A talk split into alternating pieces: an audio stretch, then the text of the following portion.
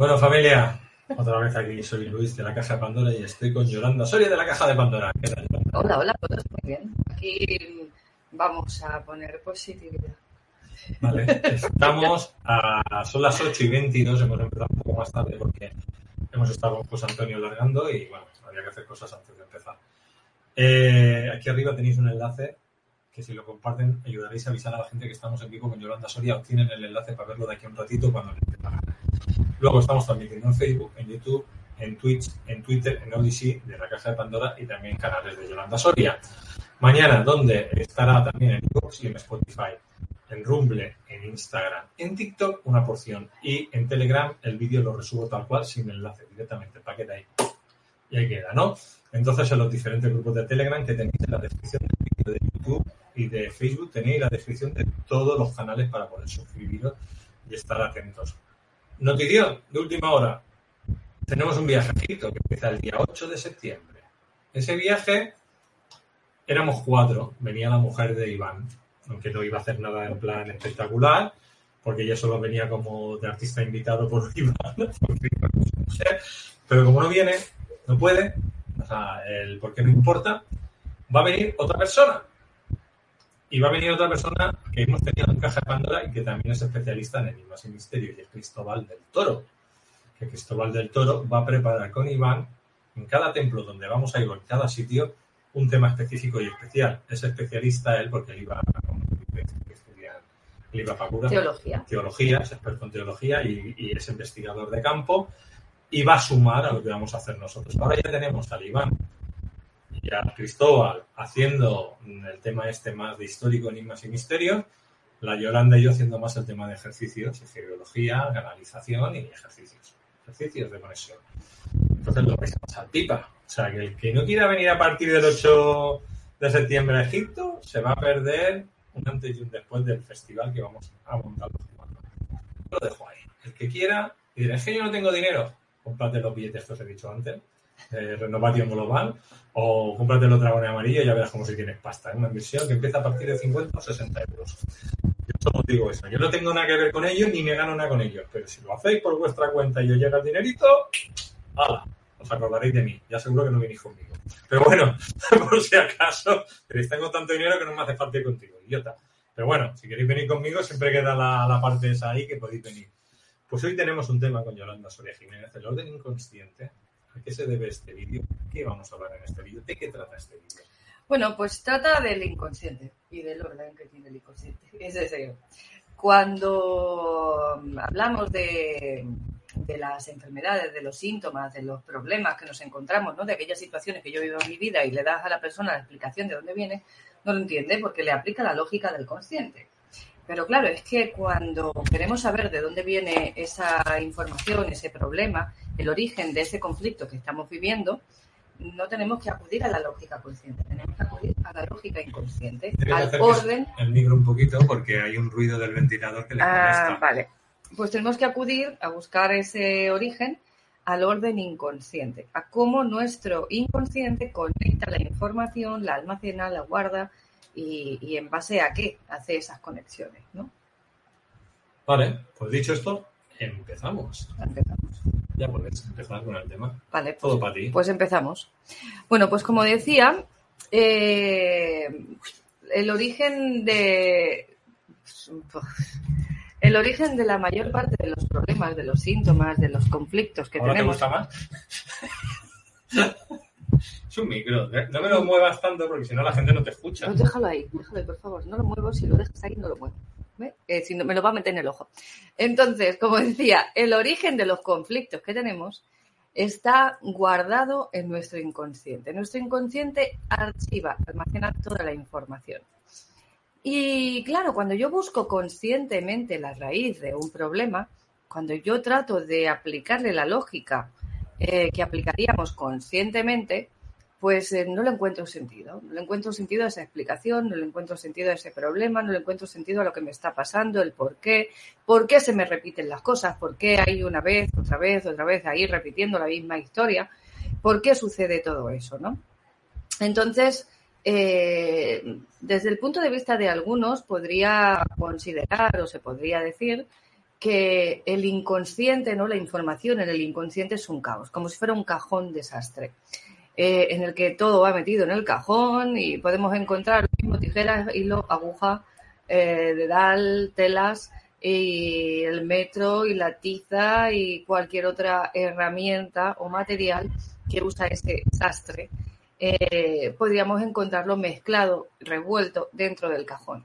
Y claro, es que cuando yo me pongo a buscar algo en ese cajón en el que está todo metido así al, al tuntún y una cosa encima de otra y sin un orden lógico, sin un, eh, vamos a decir, sin un orden en sí, cuando yo abro ese cajón, desde mi óptica eh, mental, desde mi mente lógica, puedo ver o puedo entender que es un caos. Pero el caos no es más que la ausencia de creación, la falta de creación, cuando yo todavía no he manifestado nada. Me dicen que sigue distorsionando un poco el micro, pero tenemos un problema. Si pongo el aire acondicionado, el ruido va a ser tres veces más fuerte, porque es un aire acondicionado portátil. Y eso hace un ruido que entonces vaya a tener ruido 24 horas. Y el ventilador, es que si no lo pongo, estamos a 30 grados. Me va a dar algo, me voy a morir. Yolanda no sé, pero yo me muero seguro. Yo me hago un charco. Entonces, no sé, decirme si tan grave es, porque entonces aparo el vídeo y lo, hago a partir de octubre, el vídeo. Quiero decir que cuando no ponga el ventilador, que otra cosa no puedo hacer, familia. No ha matado. ya. Ya. Eh, como decía, eh, el caos no es un desorden, sino es la falta de creación. La falta, vamos a decir, de manifestación de algo que está todavía en modo de semillita dentro de mí. Entonces, ¿qué ocurre con esa lógica, con ese orden? Sabemos que nuestra mente consciente es muy precisa, es muy exacta, vamos a decir, es como muy concreta, detalla la información eh, de forma descriptiva, podemos decir que la podemos desglosar ¿no? desde la observación, podemos mm, lo que observamos traducirlo a palabras y darle unas características a aquello que estoy viendo, mm, definirlo verbalmente. Le ponemos palabra, le ponemos nombre a aquello que vemos, ¿no? aquello que percibimos en nuestro entorno. Entonces eso sería parte de nuestra lógica consciente, de nuestra mente consciente. Pero tiene la, vamos a decir, el hándicap que aunque es muy concreta, muy perfeccionista en ese sentido, es como muy detallista y muy en ese aspecto muy concreta, básicamente, ¿no? Eh, maneja poca información a la vez. Solo podemos tener siete pensamientos consciente, solo nuestra mente consciente solo es capaz de manejar siete pensamientos a la vez, es decir, estar pendiente de siete cosas al mismo tiempo. En cambio, nuestro inconsciente tiene la capacidad de encontrar eh, información y detalles en todo lo que nos rodea, en lo que estoy viendo, en lo que estoy oyendo, en lo que estoy sintiendo a nivel sensorial en todos los sentidos, ¿no? El oído, el olfato, el gusto, el tacto, la vista. Eh, y yo diría que incluso lo que no estoy siendo consciente que veo, porque no lo estoy viendo con los ojos físicos, que serían nuestros ojos. ¿Por qué digo esto? Porque en regresiones, en hipnosis, se ha podido encontrar información, por ejemplo, que la persona sea capaz de ver la matrícula de un coche que no estaba al alcance de su vista. De su vista me refiero a sus ojos, ¿eh? de lo que nosotros consideramos el órgano visual. ¿Por qué? Porque nosotros tenemos capacidad de ver 380, es decir, ver en todo nuestro entorno, arriba, abajo. Nosotros tenemos la capacidad de percepción global, esférica, podríamos decir, delante, detrás, a los lados, todo a la vez. Y toda esa información que no solo que vemos, sino que percibimos de todo nuestro entorno, queda registrado archivado en nuestra eh, mente inconsciente. Y me vais a decir, no, es que el inconsciente, no, el inconsciente es cuando estás ahí inconsciente dormido. Eh, no, el inconsciente es la, la, parte de la información, la parte de la mente que maneja la información que yo no soy capaz de eh, recordar, vamos a decir, a, a voluntad, que yo no soy capaz de mm, buscar un recuerdo allí, no solo no recordar, sino encontrar esa información, sacarla a flote de forma voluntaria cuando yo quiero. Está ahí metida latente, como cuando estamos dormidos. Esa parte de nuestra mente se ocupa, como digo, de archivar toda esa información. Curiosamente, la mente inconsciente ocupa o maneja las seis séptimas partes de nuestra mente. Es decir, las seis séptimas partes, o sea, de siete partes, seis son o pertenecen a nuestro inconsciente. Y solo una estaría dividida entre el subconsciente y el consciente. El consciente es aquello que yo recuerdo, la memoria inmediata, lo que yo manejo, lo que yo controlo, lo que hago a voluntad.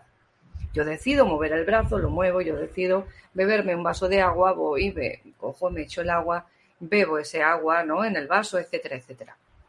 Aquellas decisiones eh, es la razón lógica, el pensamiento hilado lógico que yo puedo exponer para, por ejemplo, ahora mismo exponeros este argumento, eh, explicaros esto que os estoy contando, necesito que el consciente, nuestra mente consciente lo ordene le dé forma, lo traduzca a palabras para poderlo expresar. ¿no? Eso sería parte de nuestro consciente, es el detalle, como digo, es la secuencia lógica, es el número, lo concreto, la palabra. Todo eso tiene que ver con nuestra mente consciente. Y luego tendríamos una interfaz. Ahí, entre ambas, tenemos el subconsciente, que es aquello que yo estoy en la inopia, por ejemplo, lo que me pasó cuando yo era un bebé o estaba en el útero materno. Esa información está ahí, en nuestro inconsciente. Y está ahí guardadita, archivadita perfectamente y podemos acceder a esa información mediante el uso de técnicas específicas, como puede ser, por ejemplo, la hipnosis o una regresión en el caso de que sea necesario. Habitualmente no es necesario llevar a cabo este tipo de técnicas porque eh, mediante el uso de la, de, de la mente subconsciente más la mente consciente podemos llegar a sacar mucha información, manejarla sin necesidad de ir a un estado tan profundo. Y va a aflorar mucha más información de lo que nos parece. Entonces, ese subconsciente, como decía, sería una interfaz entre ambos. Es decir, es el que busca en el cajón desastre, en ese almacén oscuro que está todo ahí mezclado, sin orden ni concierto desde nuestro punto de vista lógico, y lo pasa a palabras, lo, lo traduce de manera que el consciente pueda esa información manejarla, que la pueda eh, ordenar y secuenciar de forma lógica, de forma que se pueda comunicar toda esa información. Eso sería un poco la parte del eh, subconsciente. El inconsciente sería la memoria profunda, el subconsciente sería la memoria a medio plazo y la mente consciente sería más bien la memoria a corto plazo, haciendo una diferenciación. La consciente eh, realmente lleva corto y medio plazo el subconsciente sería eh, más bien medio plazo y el inconsciente sería, como decimos, memoria profunda, a largo plazo, ¿no? Aquella memoria de, como decía, lo que me sucedió, por ejemplo, en el útero materno, cuando era un bebé, etcétera, etcétera. Tengo vídeos hablando de este tema en mayor profundidad, de manera que si queréis eh, encontrar esa información concretamente con respecto a la memoria, podéis eh, remitiros a esos vídeos. Hoy lo que quería comentaros no es tanto la memoria, estoy haciendo así un repaso general y breve para hablar de ese orden, de esa lógica de la mente eh, inconsciente, ¿no? de nuestro inconsciente. Resulta que vamos a hacer un ejemplo, voy a poneros un ejemplo que sea lo más gráfico posible, eh, de manera que voy a hacer una analogía, una analogía con un supermercado, ¿de acuerdo? Entonces, vamos a hacer eh, la comparación de nuestra mente, de nuestro almacén mental, ¿no? De nuestra, de nuestra mente inconsciente y mente consciente con un almacén de un supermercado. Pero un supermercado de aquellos en los que hay todo tipo de productos, que puede encontrar desde objetos, artículos de higiene, eh, electrodomésticos, ropa, alimentación, bebida, etcétera, etcétera, ¿no? Incluso algunas cosas de ocio o muebles de jardín o mm, cosas para el hogar, ¿no? Homenaje del hogar, etcétera, etcétera. Aquellos almacenes que tienen de todo. Muy bien, pues vamos a, ver. Nuestro, nuestra mente consciente Nuestra mente consciente hace un relato de lo que estoy viviendo. Hace un relato, hace, pues eso, sería la redacción de ese relato, ¿no? Un argumento. Y eso es, digamos, lo que guarda, el relato, la historia. Nuestra mente inconsciente, en cambio, va a guardar la experiencia. Y cuando digo la experiencia, me estoy refiriendo a la experiencia sensorial. La experiencia. la que lo compró. La experiencia sensorial, la experiencia en nuestros sentidos, la información que recogen nuestros cinco sentidos, los cinco que conocemos ¿no? y que tenemos oficialmente, más los no oficiales, es decir, ese sexto sentido y otros sentidos que tenemos, que se engloban dentro del sexto, pero que podríamos, eh, digamos, diseccionar o definir en, pequeñas porciones, en porciones más chiquititas.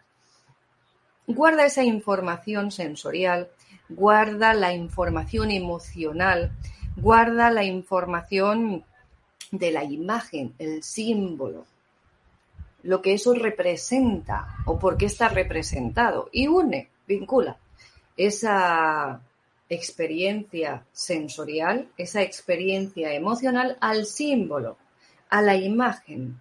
No tiene un relato lógico. Es como si hiciese una fotografía del instante de lo que yo estoy viviendo, pero una fotografía que incluye sensaciones, imagen, emociones.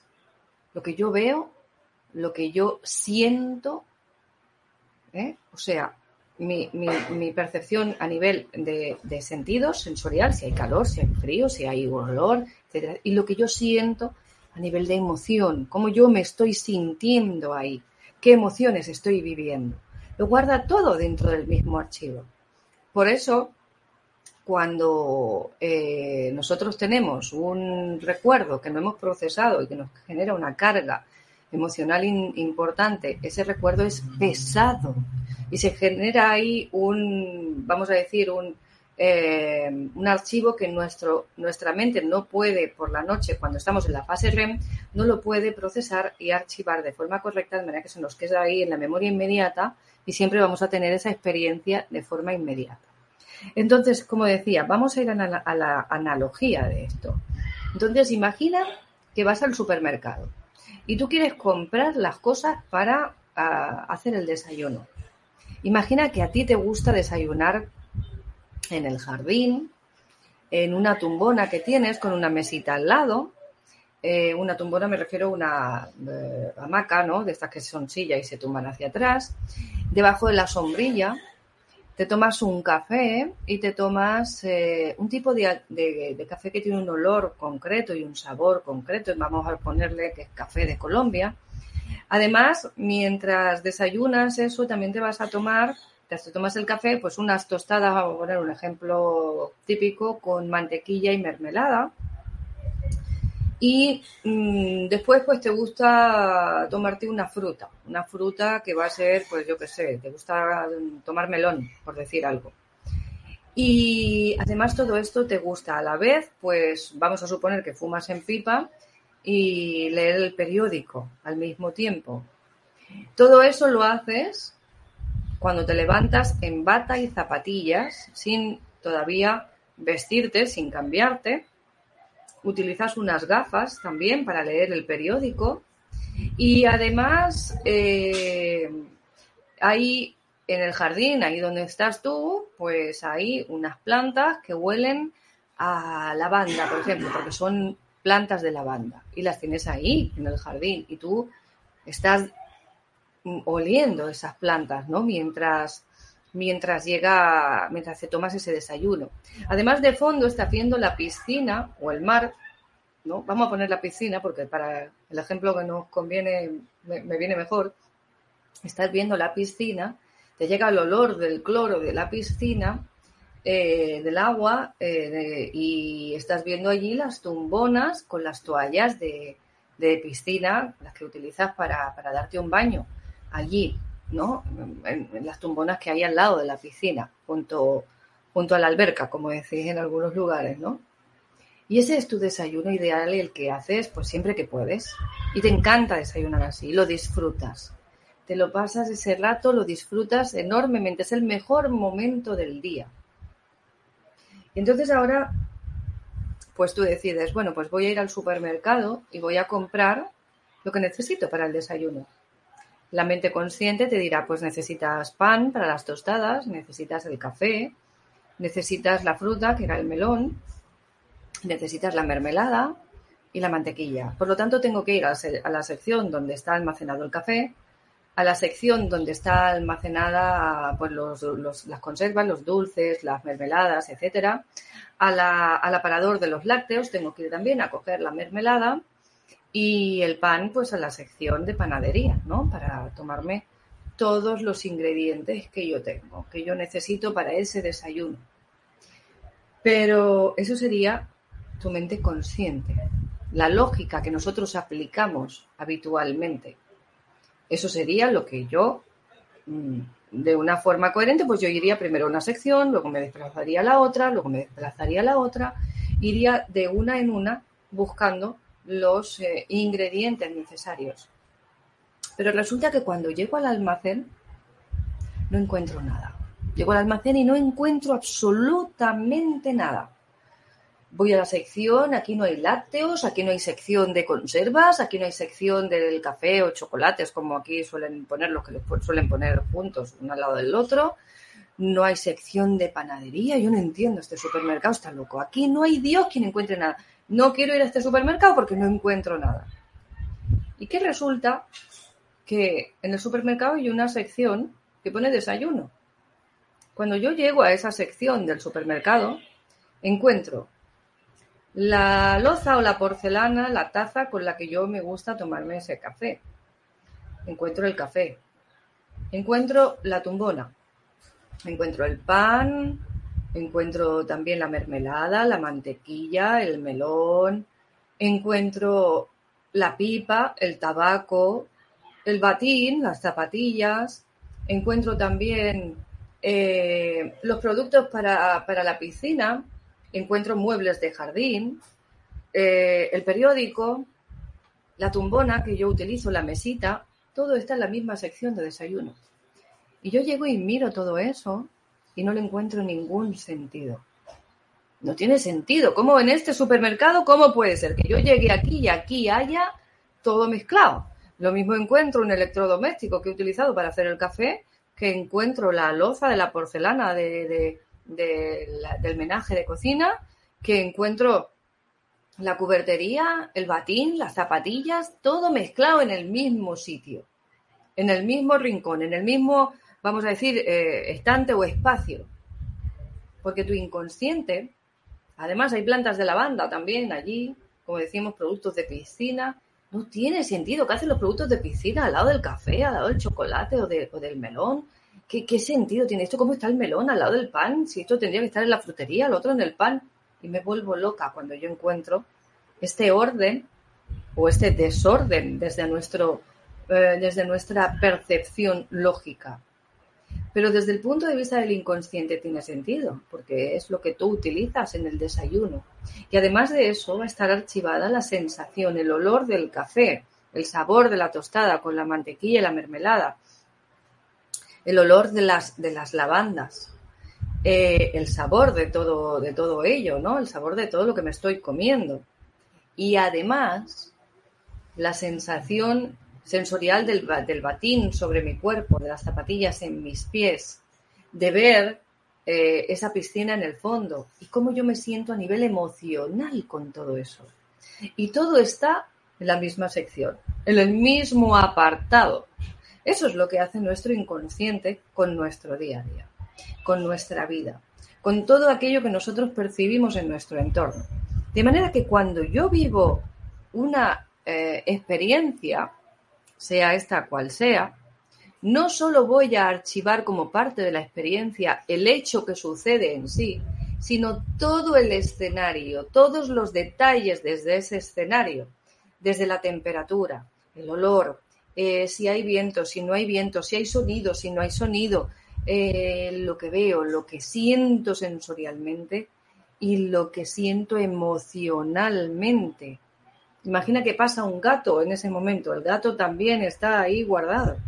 De manera que si yo vivo una experiencia traumática en la que en ese momento se cruza un gato delante de mí, se cruza un, eh, una avispa, por ejemplo, eh, me pica, por ejemplo, también la avispa, y mientras sucede ese evento, vamos a decir, traumático para mí, ese evento traumático emocionalmente para mí, voy a archivar el gato, la avispa, si hay flores y tienen un polen determinado, si es una estación del año, si hace frío, si hace calor, si hay humedad.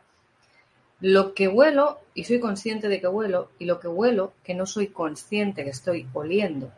Lo que oigo y soy consciente que estoy oyendo, y lo que oigo que soy, inconsciente que estoy oyendo. Va a guardar toda la información, todos los detalles que os podáis imaginar asociados a la experiencia traumática emocionalmente. De manera que a partir de ese momento yo puedo generar o desarrollar una alergia a los gatos, al polen de esas flores que hay, a la picadura de las abejas o de las avispas. Es decir, ¿por qué? Porque cada vez que yo vea esos elementos que se asemejan eh, al escenario que estén esos elementos ahí y que tengan que ver con el escenario del trauma, mi inconsciente tiene la sección trauma y tiene en esa sección trauma, por ejemplo, amoroso, porque me ha abandonado el, el novio, ¿no? Me ha dejado el novio en una situación, como decíamos, en esto, en esto, en esto y en esto, ¿no? Y había las flores y el gato y la avispa y cualquier cosa que os podáis imaginar. Mi inconsciente tiene todos esos detalles guardados en la sección trauma eh, amoroso emocional, amoroso. Abandono del novio. Lo tiene todo ahí archivado.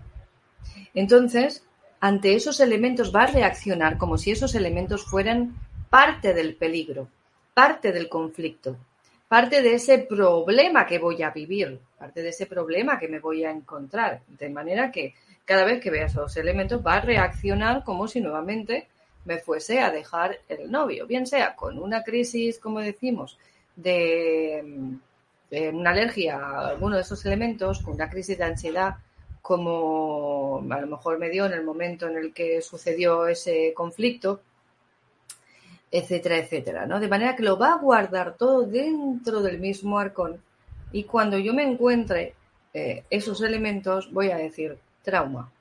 Saltan las alarmas, se disparan las lucecitas, se dispara la sirena de alarma y automáticamente entramos dentro de esa reacción emocional y física que va a ser desencadenada eh, como respuesta física, no es consciente, debido a esa orden del inconsciente que dispara esas alarmas y que desencadena un torrente de químicos, ¿no? en mi, en mi que vayan a, mi torrente sanguíneo, ¿no? Se disparan todos esos químicos, van a mi torrente sanguíneo y generan ese, mm, vamos a decir, estado emocional, ese eh, emocional y físico, ¿no? Los síntomas físicos que acompañamos a esos conflictos emocionales, ¿no? A esos estados emocionales. Entonces, ¿qué, mm, quiere decir con esto? Que cuando yo trato de encontrarle la lógica al por qué le tengo alergia, por ejemplo, como decíamos, a las avispas o al pelo de los gatos o al polen de, yo qué sé, o a las rosas o al polen de la lavanda, por ejemplo, que hablábamos antes, o cualquier eh, elemento, o por qué a mí me da una crisis de ansiedad cuando veo un gato. No tengo que buscar el por qué el gato en sí me genera el trauma o por qué en sí el polen me hace daño. No tengo que buscar la lógica desde la mente consciente. Tengo que encontrarle una lógica desde la mente inconsciente. Tengo que ir a buscar el momento en el que mi inconsciente recibió, registró todos esos elementos como parte del conflicto. ¿En qué momentos eso estaba presente en mi escenario? en mi sección de desayuno, como decía antes, ¿no? O en mi sección de trauma. ¿En qué momento todo eso estaba presente o esa parte estaba presente? Y yo viví un evento, un momento, un conflicto emocional que me genera ese estado de angustia, ese estado de ansiedad, ese estado de tensión o ese estado emocionalmente que, que me afecta, ¿no? que, me, que me es un trauma en cierto sentido, en mayor o menor grado, ¿no? ese conflicto que yo vivo, en el que hay presentes esos elementos y mi mente archiva, mi inconsciente archiva como parte de todo ese conflicto. No sé si tenéis alguna duda con respecto a lo que os he contado hasta ahora. Si tenéis alguna preguntita con respecto a este tema, concretamente, por favor, me la podéis poner por aquí, para que yo sepa que por dónde si necesitáis alguna aclaración más en este sentido o no. Entonces, a ver, tengo aquí varias cosas. Em,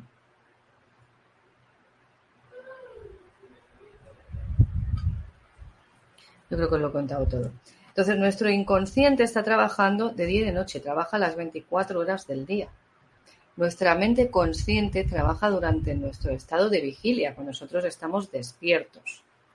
Y maneja una porción mucho más pequeñita de información que nuestra mente inconsciente. Nuestra mente inconsciente sería, como decimos, cuando vemos el iceberg, el consciente sería la puntita del iceberg que asoma, ¿no? Desde el mar hacia arriba, y la parte del inconsciente sería todo el iceberg eh, que no podemos ver, que está debajo del nivel del mar, ¿no? Debajo de aquello que yo estoy viendo, que aparece ahí en mi, en mi escena. Lo que no veo sería la parte eh, de, de, nuestro inconsciente, lo que no veo de ese iceberg, tanto a nivel de tamaño como por el hecho de que no lo estoy viendo. Y no lo estoy viendo porque además la mayor parte del tiempo Estamos buscándolo desde la lógica consciente, estamos buscando esa información desde encontrarle un sentido lógico.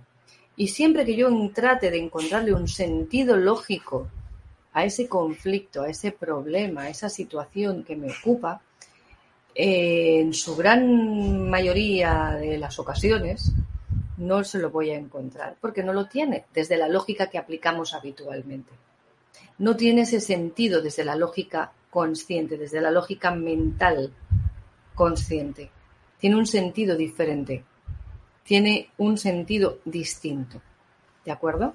Entonces, el inconsciente sería todo aquello que tenemos escondido, reprimido, guardado, archivado ahí, como debajo de siete capas, ¿no? Por decir un número de capas, que son muchas capas que le ponemos encima para, para no percibirlo.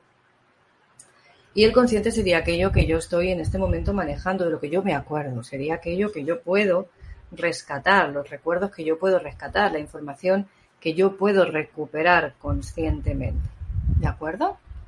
Entonces, por aquí veo que tenemos alguna preguntilla de solcito. ¿Qué haces cuando tu cuerpo ya no dispara alarma de alerta? La vida te pone cosas fuertes para que te muevas y reacciones, pasas de muchas señales como alergia, etcétera, y necesitas electroshock para capear. Hombre, no necesitamos tanto, pero sí que es verdad que estamos acomodados ahí a no movernos y a estar ahí en ese estado en el que no bueno, nos dicen todo se va a arreglar y nos quedamos ahí esperando que se arregle solo por obra y arte de magia. Y además, como no me gusta lo que estoy viendo, pues decido mirar por otro lado como si por no mirarlo fuese a desaparecer y la cosa no va así. Sino al contrario, todo aquello que resistes todo aquello a lo que te estás resistiendo a, percibir, a ver, a entender y a integrar como parte de ti y te estás resistiendo a ello, ahí como una lucha, no, no, no, esto no lo quiero, esto no lo quiero, cuando estás ahí, realmente le estás dando fuerza. Entonces, ¿qué hacer cuando tu cuerpo ya no dispara alarma? Eh, el hecho de que no dispare alarma tu cuerpo quiere decir que no está viendo un peligro. Eso no es malo. No es malo que haya eh, una sensación de tranquilidad o de confort o de, vamos a decir, seguridad en ese sentido. El problema está cuando hay un peligro real y yo ya me he acomodado y no reacciono.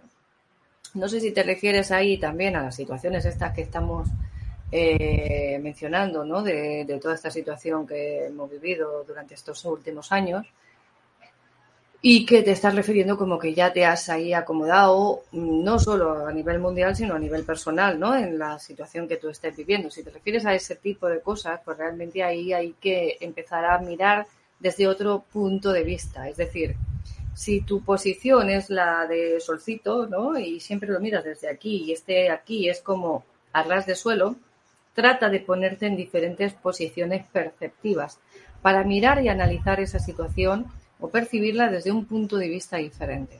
Y verás cómo ahí te llega información distinta, verás cómo ahí vas a poder ver y sentir esas situaciones de un modo distinto, te vas a sacar diferentes aprendizajes, ¿no?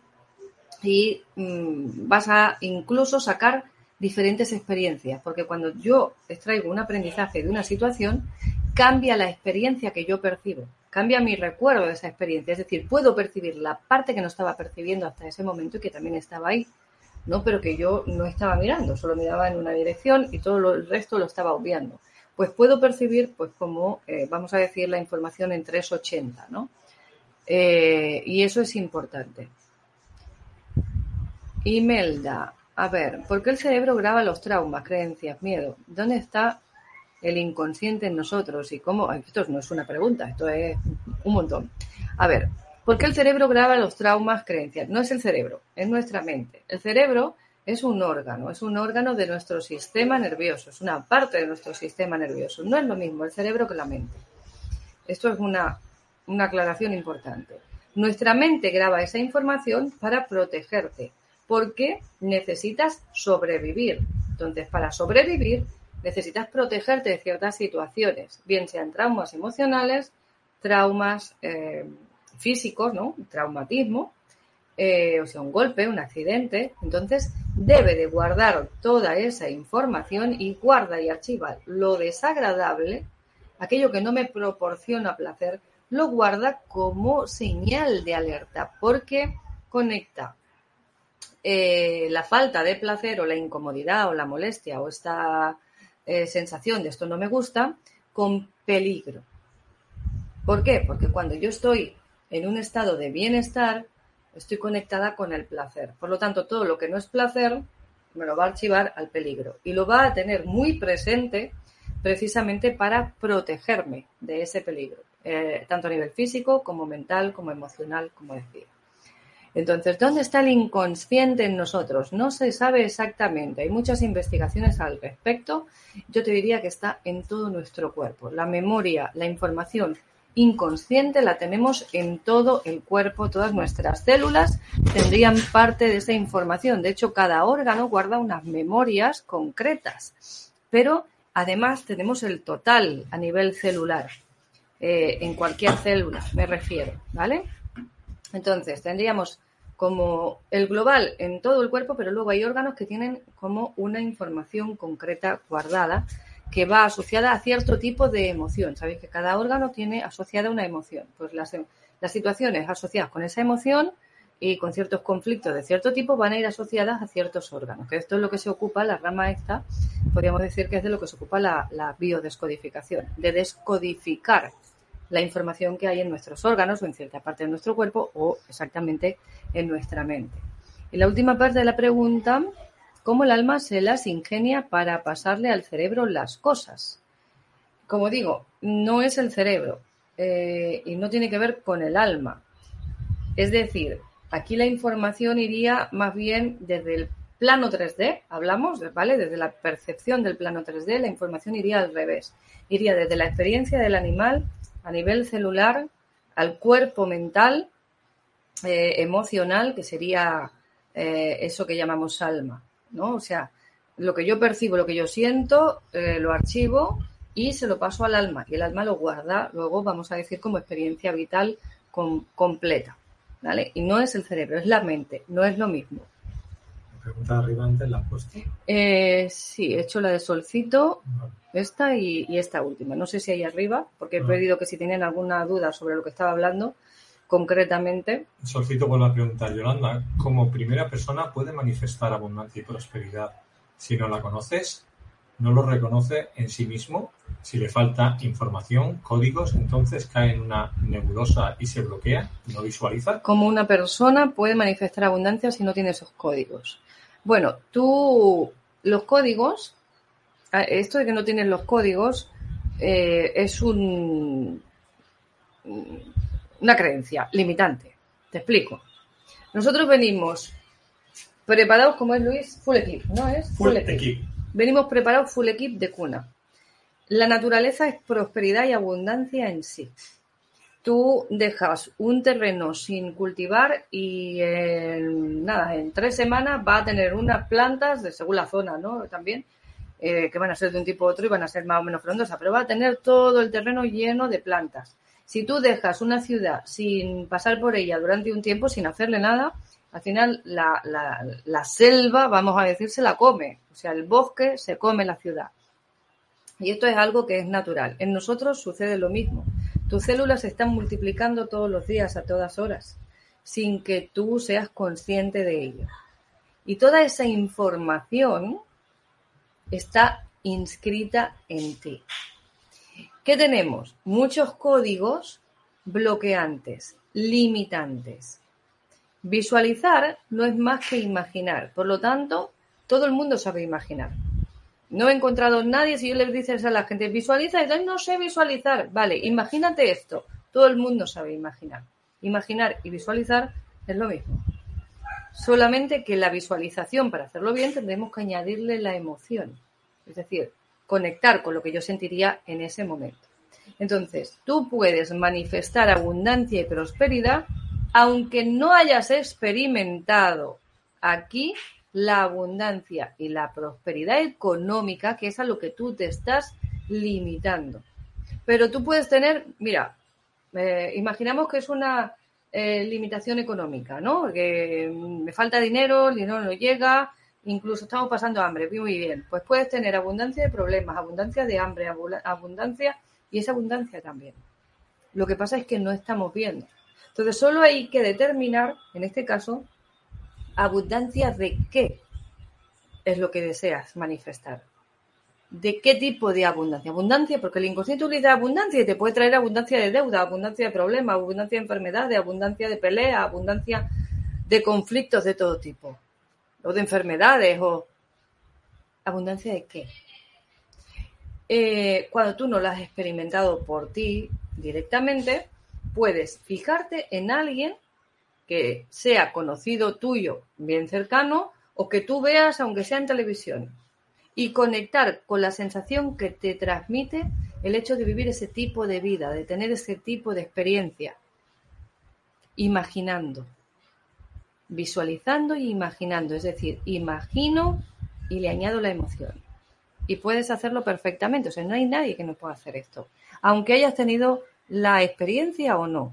Si no la has tenido, puedes resultarte un poco más conectar, o sea, un poco más complicado conectar con esa emoción, con esa sensación, ¿no?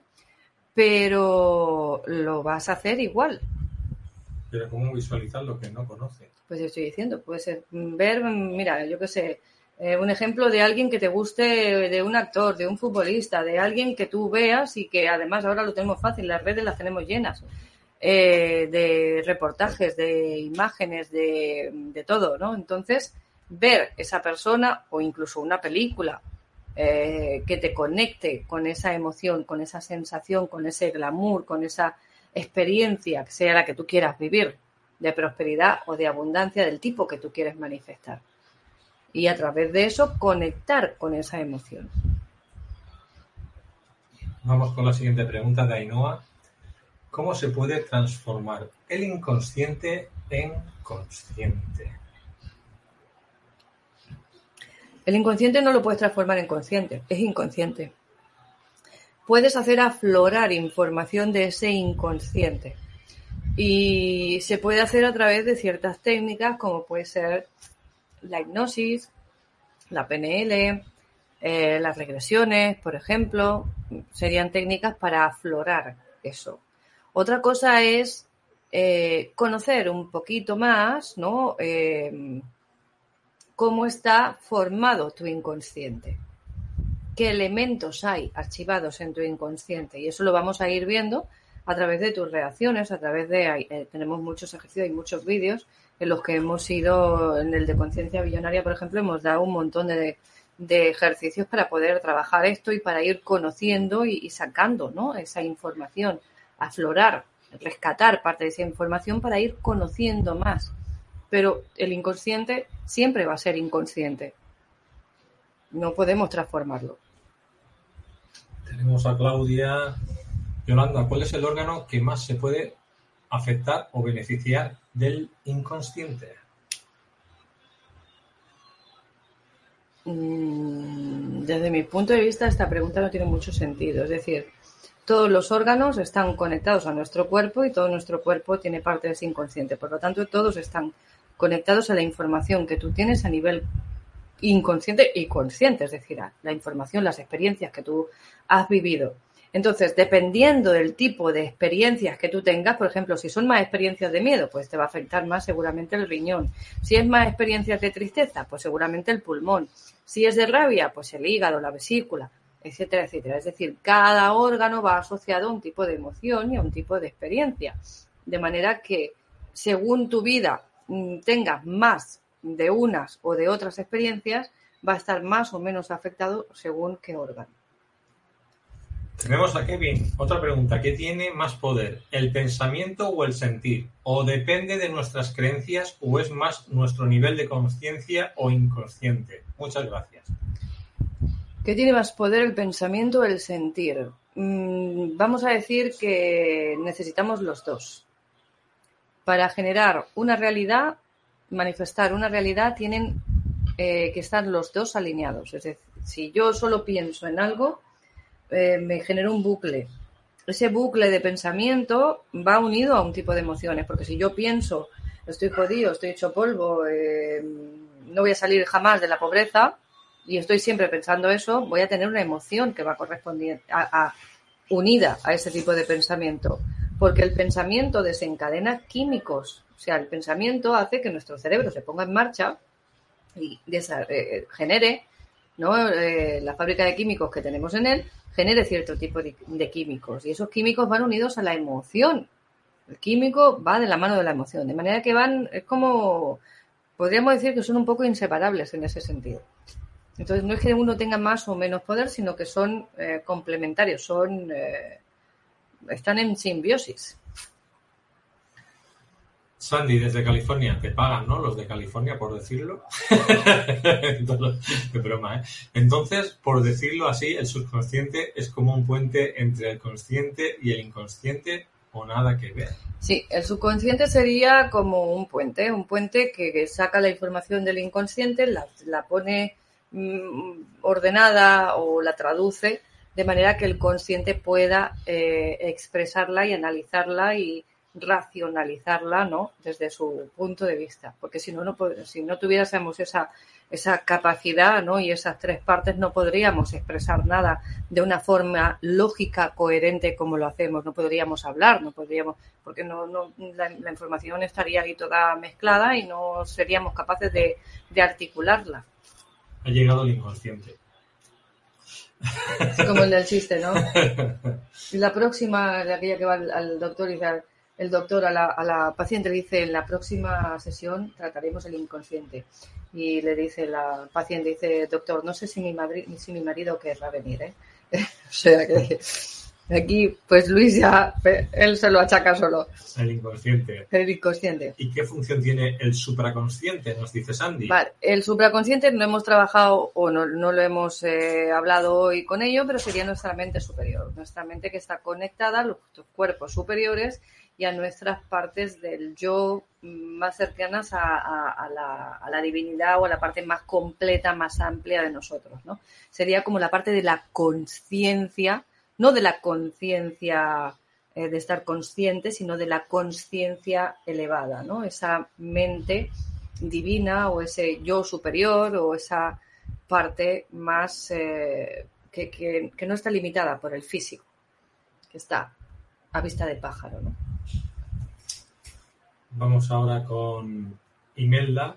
Hola, ¿y esos pensamientos porque a veces parece que se oyen y para que llegan a nuestra mente? Cuando uno se da cuenta parece que la mente hablara y te das cuenta de esos pensamientos. Gracias. Sí, hay por ahí una frase que dice que nosotros no pensamos, sino que somos pensados, ¿no?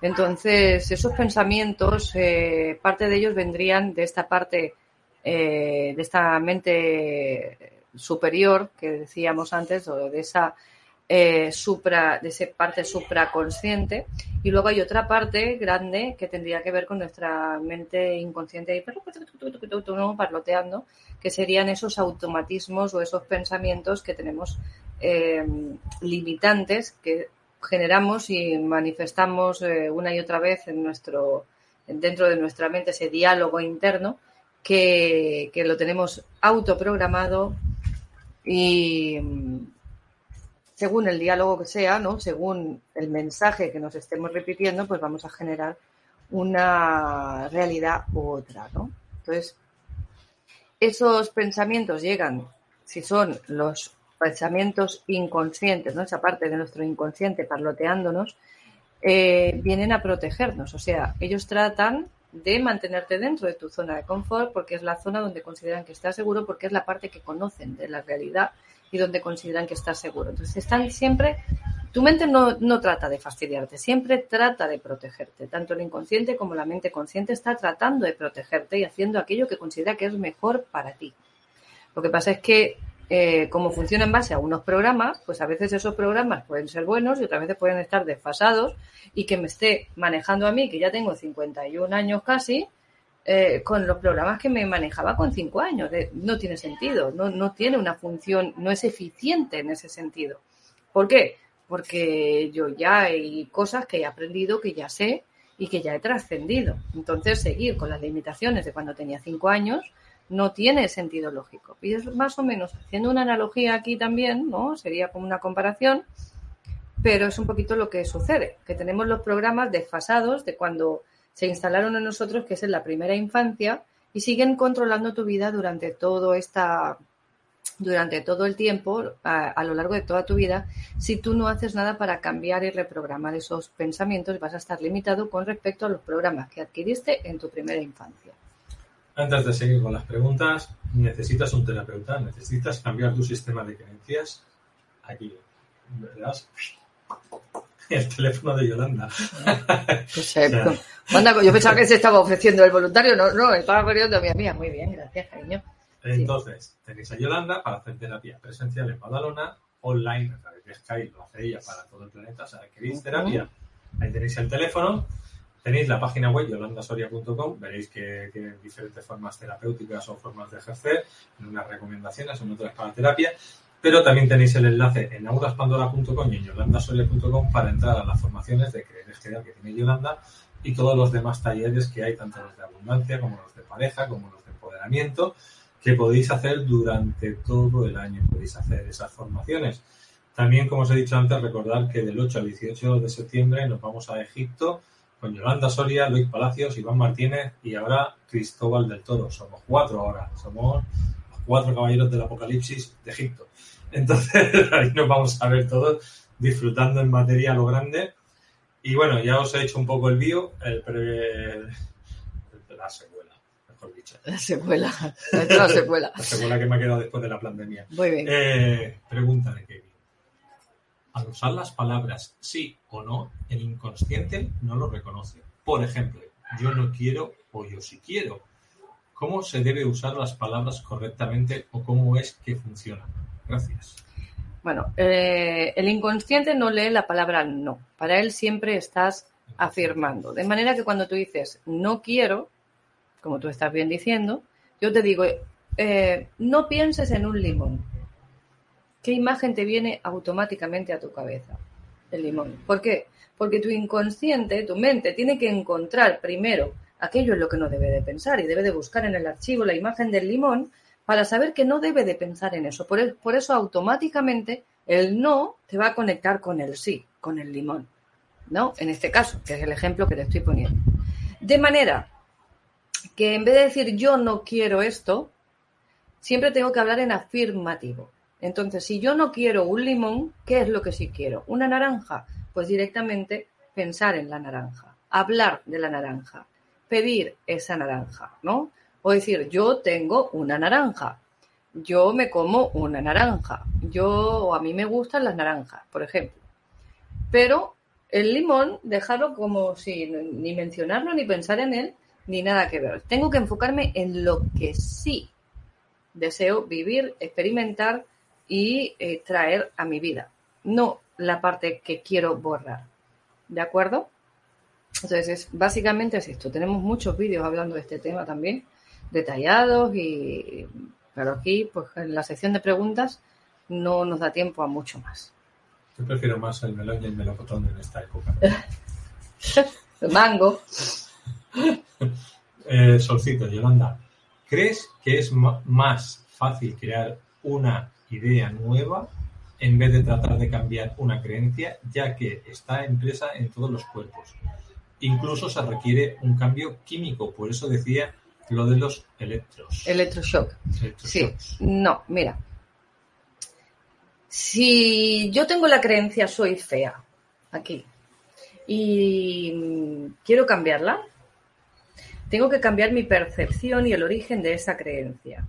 Tengo que modificar el por qué yo creo que soy fea. Porque por mucho que yo meta aquí, introduzca la otra creencia contraria, nueva, que sería soy guapa, no eh, va a estar dominando esta nueva creencia. Van a estar en oposición, están confrontadas. De manera que voy a generar una dualidad. Y voy a hacer unos días yo soy fea y el otro día yo soy guapa. Y voy a ir oscilando de uno a otro.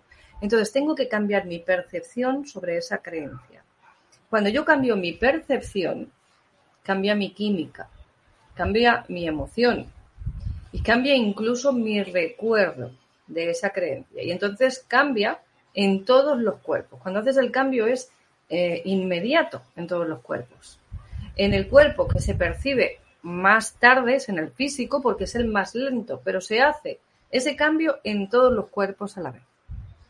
Entonces, no es más difícil, es necesario cambiar esa creencia porque el hecho de ponerte otra encima que solape esa no va a desarmar eso, vas a tener eso ahí y va a estar mm, confrontándose la una con la otra.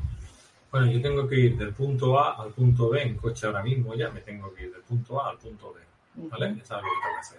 Sí, Entonces sí. tienen más preguntas. Entonces tú puedes darle aquí, o puedes cortar, o puedes finalizar la transmisión, porque me tengo que ir ya a familia, o sea, es urgente. Yo tengo también unas tareas que hacer hoy, así que si me disculpáis, hacemos esta última y, y No, no, cortamos. Yo me voy ya. Ah, tú te vas ya. Bueno, pues ya. él se va ya. Pues entonces nos vamos ya todos, porque Bueno, luego- las preguntas, que quedan tres o cuatro, no son muchas. El lunes, o sea, la semana que viene, el lunes, ¿vale? Pues cuando digamos preguntas y respuestas sobre el tema de igualmente las soltáis y las contestamos.